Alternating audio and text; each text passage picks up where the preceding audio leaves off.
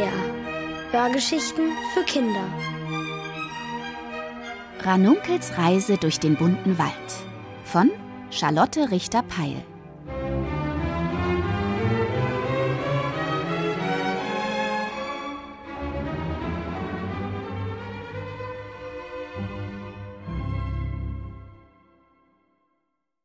Die drei Tage sind um.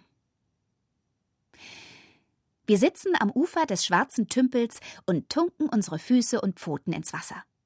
Wir, das sind Sibylle, die Kröte und einzige Tümpelbewohnerin, Jule, die Waldmaus und mein Reittier bei Gelegenheit, und ich, Ranunkel, Waldelfe, Bauchtänzerin und seit neuestem auch eine, die im Wasser schwimmt. Die Sonne glitzert auf dem schwarzen Tümpel, der nicht mehr derselbe ist wie zuvor. Denn seit Sibylle nicht mehr einsam ist und ihre Krötenkraft zurückkehren kann, tanzen überall auf dem Wasser blaue Funken. Dann werden aus den Funken Flecken, bis zuletzt der ganze Tümpel blau leuchtet. Wo braun verdorrtes Ufer war, schiebt sich frisches Schilf aus der Erde, und die Glibbergrütze, die jahrelang auf dem Tümpel waberte, verschwindet. Libellen landen auf den ersten Seerosen. Durch einen Bach, der ein Rinnsal aus Matsch war, kehren die Fische in den Tümpel zurück. Sibylle, Jule und ich kennen jetzt die Wahrheit. Der Tümpel war schwarz, weil Waldgeist Egon, Oberaufseher aller Wälder, einen Riesenquatsch über Sibylle erzählt hat und ihre Krötenkraft deswegen versiegte. Mit meinem Kugelbauch hatte das nichts zu tun.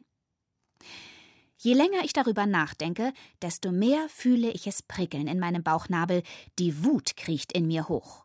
Ich lasse mir meinen Bauch nicht länger verbieten, schon gar nicht von einem Egon. Ab sofort esse ich wieder Pfannkuchen, und zwar so viele, wie ich will.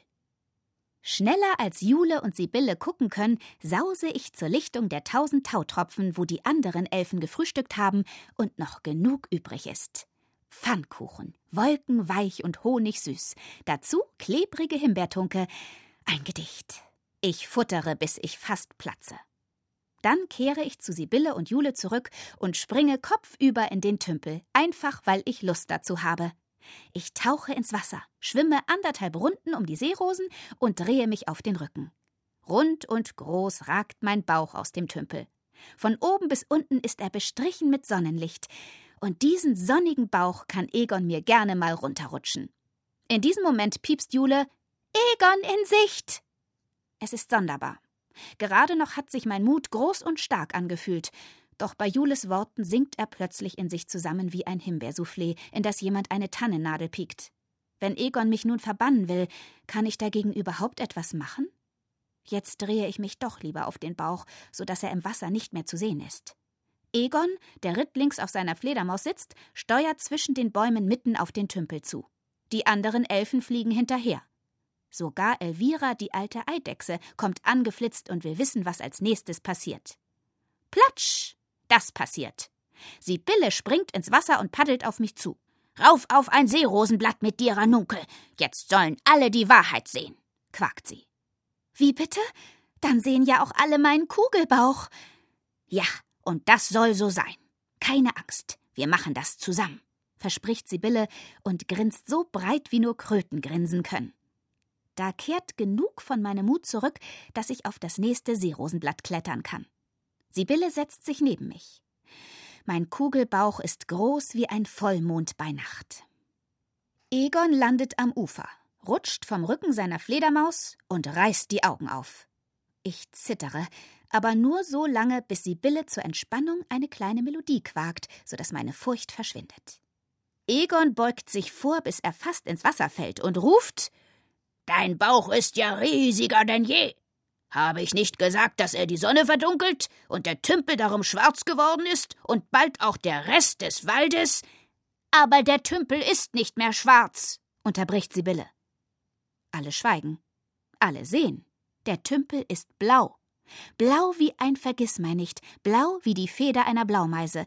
Und mitten in diese blaue Stille hinein erzählt Sibylle die Wahrheit. Und zwar von Anfang an. Wie Egon sagte, mit ihren Warzen würde sie die anderen Tümpelbewohner anstecken, und das Unglück damit überhaupt erst so richtig begann. Denn nun verließen alle Tiere den Tümpel und Sibylle hatte das einsamste Leben der Welt. Ihr Kummer ließ ihre Krötenkraft verschwinden, so dass sich der Tümpel in ein schwarzes Glibberloch verwandelte. Mit einem Kugelbauch hatte das nichts zu tun. Hat es wohl? Sie verdunkeln die Sonne. Das sind alte, tiefe Fakten, die nur wir Waldgeister kennen, ruft Egon. Was sind Fakten? piepst Jule verwirrt. Fakten ist ein anderes Wort für Wahrheit, erklärt Elvira, die fast alles weiß. Alte, tiefe Fakten? Von wegen. Was Egon erzählt, ist alter, tiefer Quatsch. Kugelbäuche können eine Menge, aber die Sonne verdunkeln können sie nicht. Zum Beweis stelle ich mich mitten auf das Seerosenblatt und strecke meinen Bauch vor, soweit ich nur kann. Er ist rund und so groß, dass fünf Wildschweine darauf Walzer tanzen könnten. Naja, beinahe. Und die Sonne leuchtet und strahlt. Mein Bauch macht ihr rein gar nichts aus. Ab sofort bestimme ich, wie kugelig ich meinen Bauch haben will, denn er gehört mir. Ich habe ihn selbst gemacht und lebe mit ihm, wo ich will, rufe ich. Die Elfen tuscheln. Elvira sagt, ich bin fast so alt wie ein Stein, aber jeden Tag finde ich ein neues Wissen. Heute habe ich dieses Wissen gefunden. Alte, tiefe Fakten können alter, tiefer Quatsch sein. Oh, und hier ist noch ein Wissen. Oberaufseher können sich irren. Wütend erwidert Egon, ein Oberaufseher irre sich nie. Seht ihr? kichert Elvira. Und so lautet der Beschluss. Wir brauchen keinen Oberaufseher mehr. Vielen Dank, wir verzichten. Egons alter tiefer Quatsch interessiert uns nicht. Damit hören wir sofort auf, dem alten tiefen Quatsch zu glauben. Wenn aber keiner mehr einen Oberaufseher braucht, kann der Oberaufseher so viel zischeln, mit den Fäusten fuchteln und Flüche ausstoßen, wie er will. Nützen tut ihm das gar nichts. Und was macht Egon? Fuchtelt und flucht, und als er damit fertig ist, sackt er in sich zusammen. Dann klettert er auf den Rücken seiner Fledermaus und zischt ab. Auf Nimmerwiedersehen. Hoffentlich. Als der Waldgeist endlich hinter dem Horizont verschwunden ist, beschließen wir, Ab sofort darf hier jeder aussehen, wie er will. Kugelbauch, Warzen, völlig egal. Das alles wollen wir haben in unserem Wald, genannt bunter Wald. Dann, still für mich, beschließe ich noch etwas. Nie wieder verbiete ich mir, mich mit Pfannkuchen vollzuladen, denn das macht mich glücklich und ist die reine Wohltat. Sollte aber je wieder jemand wollen, dass mein Kugelbauch verschwindet, tanze ich da gepflegt einen Bauchtanz drauf. Und genau das mache ich jetzt. Ich erhebe mich in die Luft und tanze mit meinem Bauch fünf Minuten lang wild, bis meine Elfenkraft wie ein Silberschleier um mich leuchtet.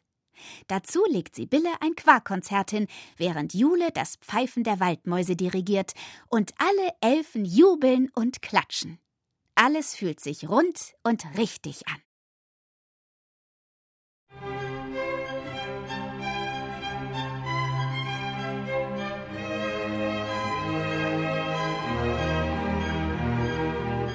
Ihr hörtet Ranunkels Reise durch den bunten Wald von Charlotte Richter-Peil. Gelesen von Mirete Brettschneider. Ohrenbär. Hörgeschichten für Kinder. In Radio und Podcast.